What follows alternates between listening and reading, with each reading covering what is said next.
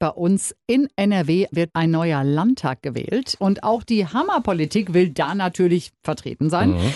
Die Kandidaten habt ihr wahrscheinlich schon mal so im Vorbeifahren äh, auf den Wahlplakaten hier in gesehen. Ja, oder vielleicht auch in unserem pinken Lippewelle-Bus. Wir haben uns nämlich gedacht, statt einer langweiligen Podiumsdiskussion laden wir die sechs Politiker auf eine kleine Tour durch Hamm ein. Drei Stunden waren sie unterwegs und mussten sich da unseren und euren Fragen stellen. Svenja Jesse aus der Lippewelle-Redaktion, du warst mit an Bord.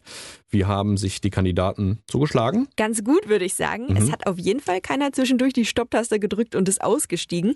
Dabei haben wir sie schon ordentlich gelöchert. Lippewelle-Kollegin Jenny Heimann und WR-Redakteur Cedric Sporkart haben mit ihnen unter anderem über Sicherheitspolitik, Bildung, Gesundheitspolitik und Klima gesprochen.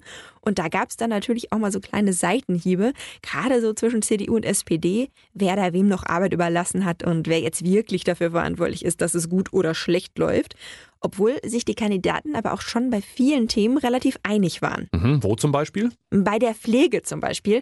Da wollen sie alle die Situation verbessern. Bei unserem Stopp am Krankenhaus in Buckum-Hövel, da ging es dann auch um die Schließung von St. Jupp, die umstrittene Notfallpraxis in Hessen und natürlich um Corona.